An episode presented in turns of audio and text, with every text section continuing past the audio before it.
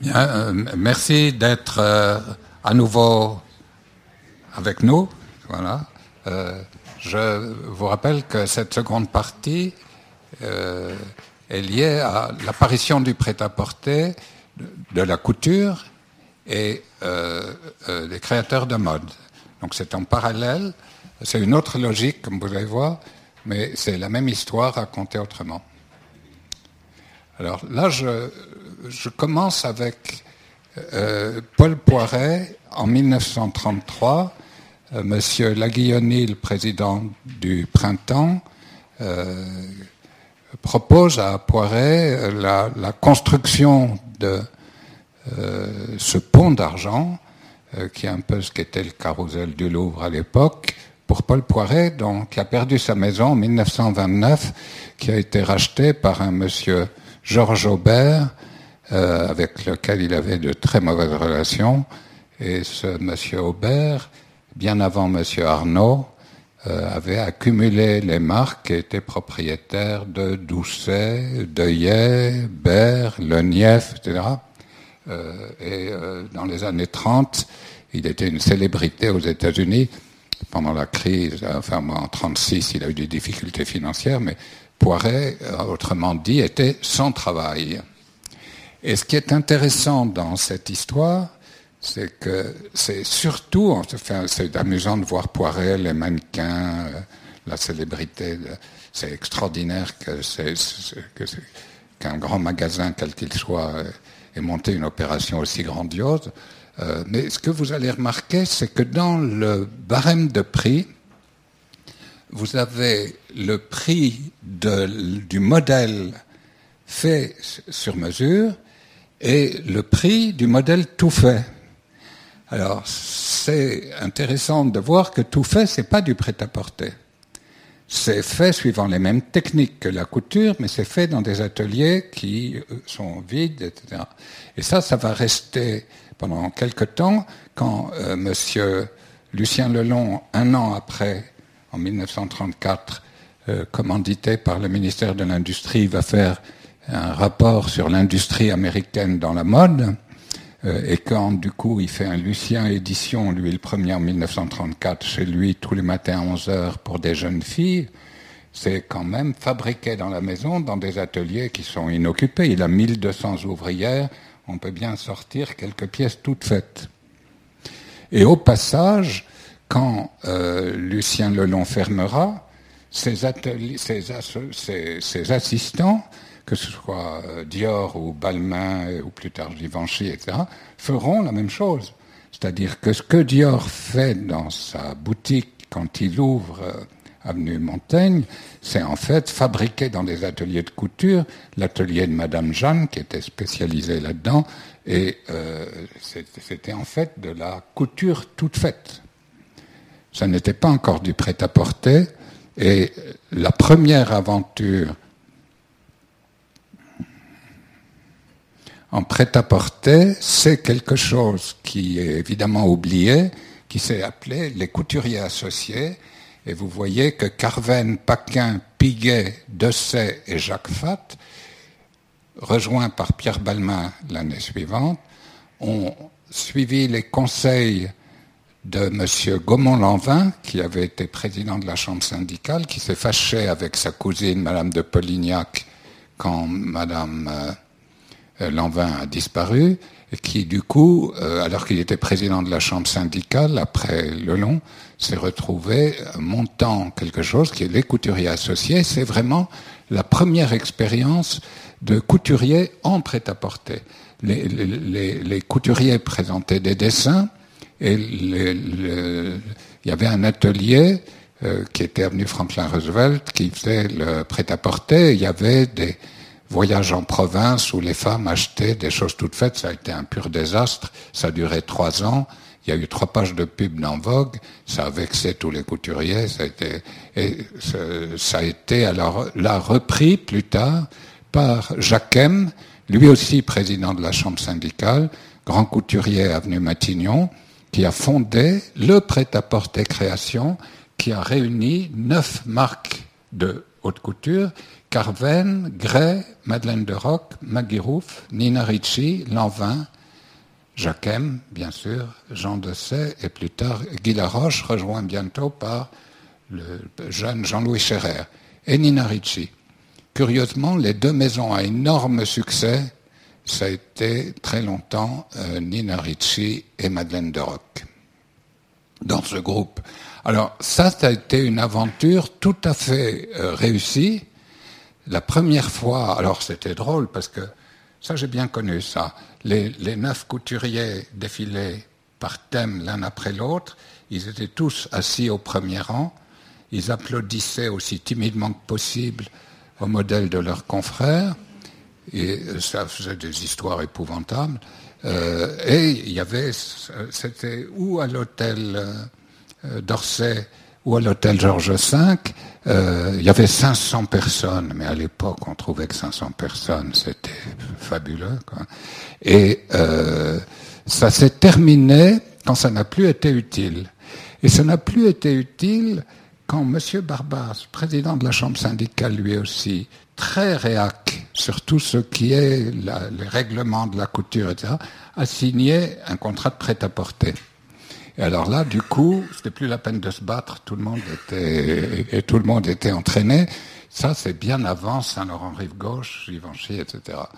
Euh, et comme vous allez voir, ça, ça a été une période euh, très importante euh, où tout s'est transformé, mais vous allez le voir en, très, en deux ou trois ans.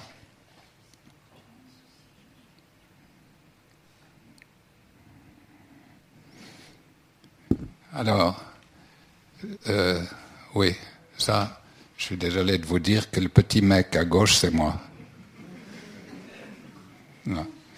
Voilà. Alors, ça, c'est un atelier de prêt-à-porter euh, qui euh, dirigé par Madame Germaine. Elle s'appelait Germaine Guénifet. c'est une maison qui ne faisait que des manteaux euh, qui euh, se trouve appartenait à mon grand-père, une maison très artisanale, comme c'était à l'époque, faisait des très beaux manteaux, à un moment où les maisons de couture ne vendaient plus de manteaux sur mesure. Euh, on avait pris l'habitude quand même d'avoir dans les boutiques des modèles sous, sous patronnés euh, on recevait, nous, des pièces des patrons de Schiaparelli ou de Rochas ou de Jacquem avec un bon de commande. Et euh, au début, on livrait donc euh, les boutiques. Ça a commencé par les boutiques. Et puis, on a vendu dans des boutiques de province. Et il se trouve que, j'ose pas vous dire quand, hein, mais enfin je peux vous le dire quand même, en 1958, donc je suis pas Mathusalem, hein, mais en 1958, j'avais mon permis de conduire. Donc j'avais une petite 203, je mettais les manteaux dans le coffre et j'allais à l'exportation. On n'exportait pas, donc j'avais un marché en plein développement. Et j'ai commencé par le Benelux et j'avais 18 ans, je ne les faisais pas. Et les clientes, je peux vous dire encore, Madame De Vos, Jean-Ly, à Bruxelles, Madame Nadal Marber, Bouvard de Waterloo, Madame Feldes, euh, avenue Montré à Luxembourg, enfin bon vous savez, on n'oublie pas les clientes qui vous Et euh, je ramenais des commandes euh, et on disait, mais c'est incroyable ce type, enfin ce, jeune homme.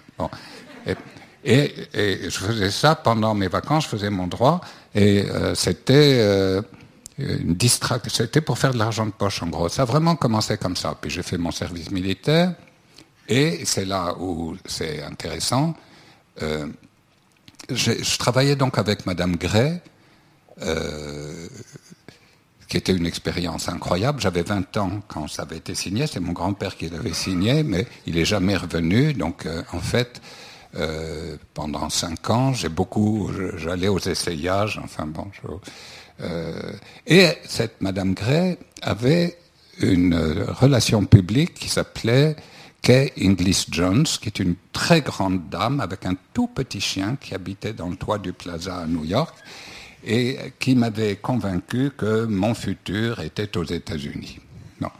Alors, euh, en 61, vous voyez, j'ai acheté un chapeau chez Lanvin. On m'avait dit qu'à New York, il fallait avoir un chapeau. Le chapeau était trop petit j'ai été embarrassé pendant tout ce voyage. J'ai monté la cinquième avenue, descendu Madison. Ça n'a pas été extrêmement fructueux, pour dire franc. Mais j'ai quand même compris qu'il se passait quelque chose. Puis euh, aller aux États-Unis à l'époque, c'était l'aventure. Y aller en Chine, c'est devenu facile, mais aller aux États-Unis, c'était une, c'était extraordinaire. On changeait, quoi. C'était pas euh, aussi simple. Et euh, alors, il s'est passé. Il faut comprendre. Pendant cette phase-là, la maison était extrêmement artisanale et ça correspondait au marché qu'on avait en Europe et en particulier en France il n'y avait pas de boutique, très peu. Et les boutiques, elles passaient une pièce, et puis après, elles passaient des commandes spéciales avec les mesures. Vous payez 20% de plus, mais euh, il n'y avait pas de commande en série. Quand euh, je me suis retrouvé à New York, la première euh, fois, j'avais pris les mannequins parce que à l'époque, les mannequins américains voulaient avoir des mannequins français si on voulait avoir l'air de avoir un peu de classe. Bon. Et euh, donc ça coûtait la peau des fesses. Et mes 10% ne suffisait plus, donc euh, tout d'un coup je m'inquiétais beaucoup.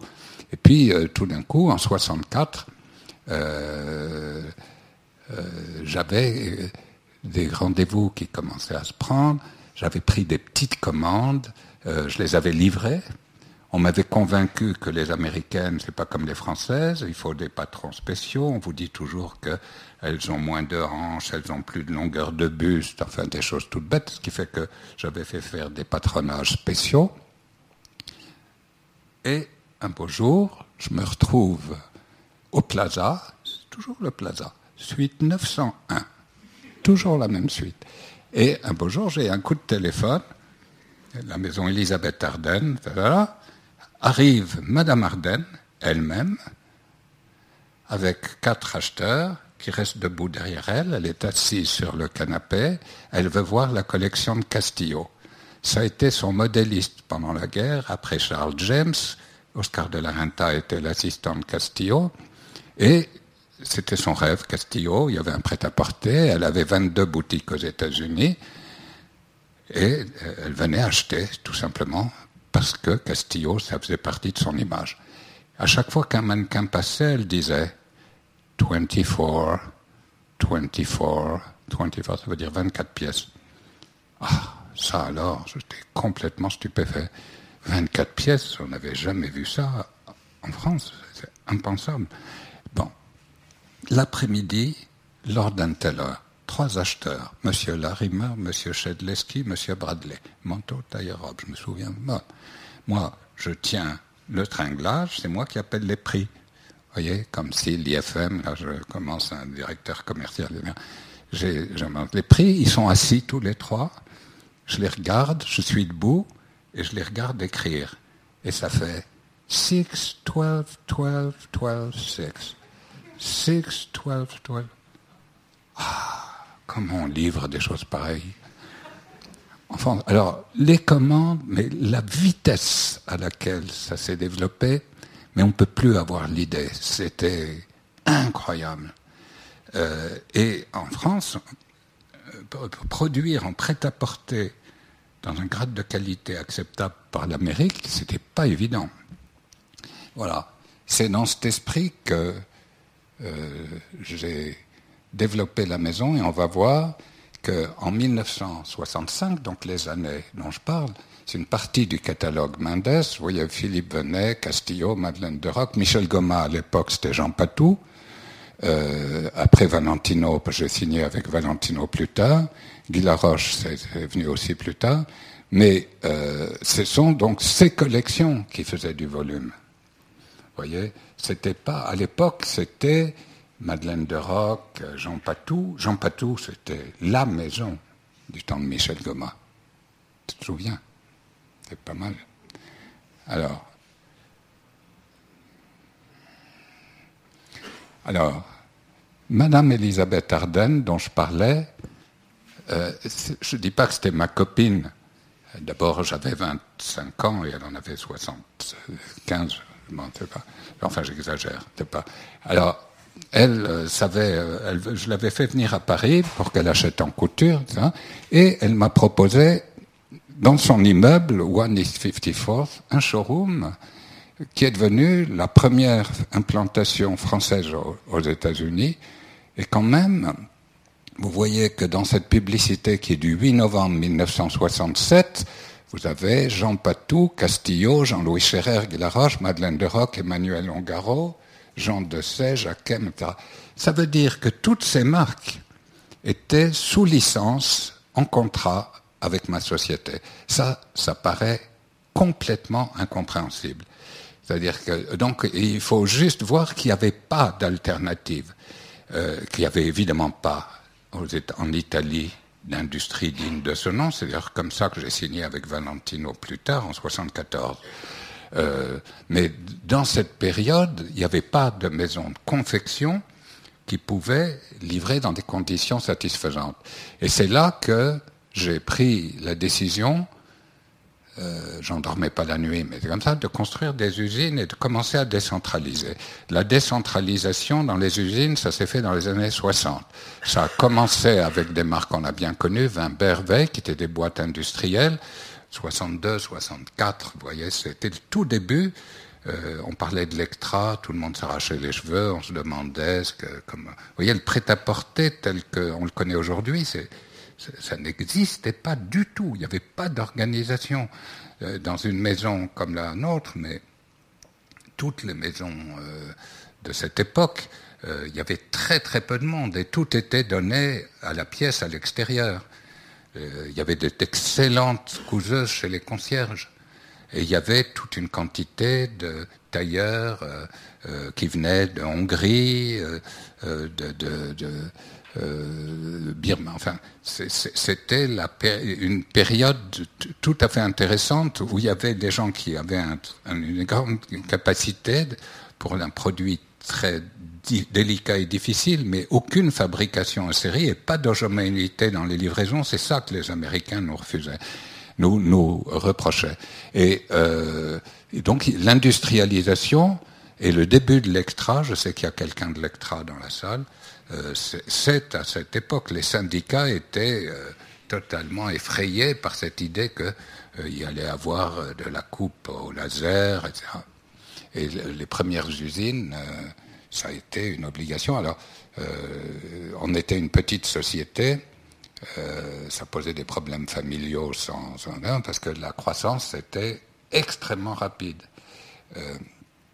Voilà, là je ne vais pas, parce que si je parle de ça, vous êtes là demain matin. Alors,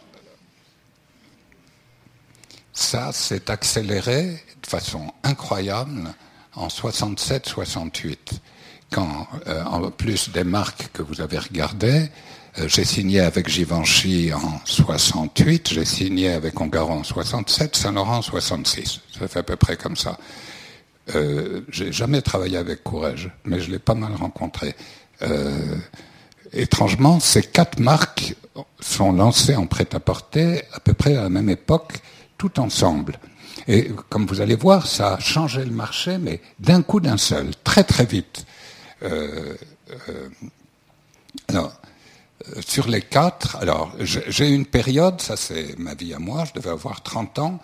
Là, cette période-là où ça se développait avec toutes les marques à la fois, ça a été complètement extraordinaire. Euh, euh, et c'est quand même intéressant de voir que Givenchy, Ongaro et Saint-Laurent n'ont jamais facturé de prêt-à-porter. Jamais. Ils ont fait de la couture et ils ont, ils avaient des licenciés en prêt-à-porter, mais ils n'ont jamais, ils ont facturé des pièces de couture à des clients, mais ils n'ont jamais facturé une pièce de prêt-à-porter. Alors que Courage, le seul, a voulu industrialiser il avait fait euh, l'école de la chambre syndicale, mais surtout l'ESSIV, qui était une école d'ingénieurs plutôt, et il était tout à fait convaincu qu'en prêt-à-porter, il pouvait arriver à des résultats exceptionnels. Et vous le voyez là, dans son usine à Pau, où il avait logé 600 ouvrières. Euh, pour ça, il s'était associé à 50% avec euh, L'Oréal. Mais on peut dire que Courrèges est le premier couturier, vraiment le premier, qui ait eu une vision claire de ce que Chanel allait faire bien après. Courage, ça a été, mais époustouflant. Euh, juste, ça s'est démodé. faut le dire. Bon. Et un moment où ça fait partie du jeu, c'est-à-dire que euh, en 65, quand il a lancé son prêt-à-porter, euh, c'était un boom incroyable, euh, un peu avant Saint-Laurent, puisqu'il a précédé Saint-Laurent d'une saison, et bon, ça, il n'a pas su gérer l'industrie en 78, donc ça a duré 13 ans. Euh, ça a été un, succès mondial et surtout sur les États-Unis.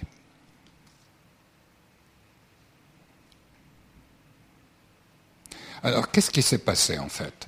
Ce qui s'est passé, c'est que les, les, euh, les Américains, qui jusqu'ici avaient un salon de couture, qui produisait pour les clientes riches des modèles de Grey, Balenciaga, Dior et Saint-Laurent, et qui constituait comme ça euh, des collections euh, composites et composées de, marques euh, qui choisissaient à Paris.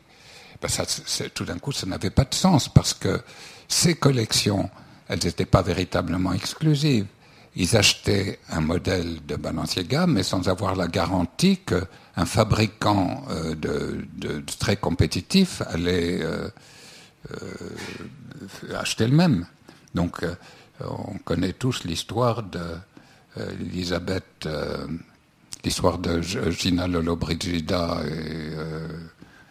ayant une robe similaire à une autre actrice américaine. Enfin, c'était, il y avait des cauchemars, des histoires qui constamment, parce qu'on ne pouvait pas donner l'exclusivité de la collection, on pouvait donner à la rigueur l'exclusivité d'un modèle, mais c'était toujours contesté, il y avait des problèmes tout le temps. Et là, on pouvait donner la griffe en exclusivité. Alors là, je vais vous dire une chose qui me concerne, qui est assez intéressante. Un jour, Pierre Berger, là on, voit, on va voir comment euh, les choses ont évolué. Pierre Berger m'a téléphoné autour de 65, en 65, pour me dire est-ce que vous feriez une, euh, fabriqueriez une collection pour que, Yves Saint Laurent voudrait, euh, pour une boutique que Saint Laurent veut ouvrir sur la rive gauche. Et j'ai refusé. Et j'ai expliqué que c'était pas possible pour un, fabricant d'avoir un seul client et c'était pas possible pour le client d'avoir un seul fournisseur. Ça ne pouvait pas marcher. Euh, et le lendemain, il a dit à François que c'était moi qui allais m'en occuper. Alors j'ai appelé, j'ai dit écoutez monsieur, vous m'embarrassez, euh, chez Jean Patou, monsieur Barbas est furieux, euh, d'habitude je préviens, euh, je trouve que franchement vous m'embarrassez, c'est pas possible, etc. Il m'a dit écoutez, vous n'avez qu'à vous débrouiller.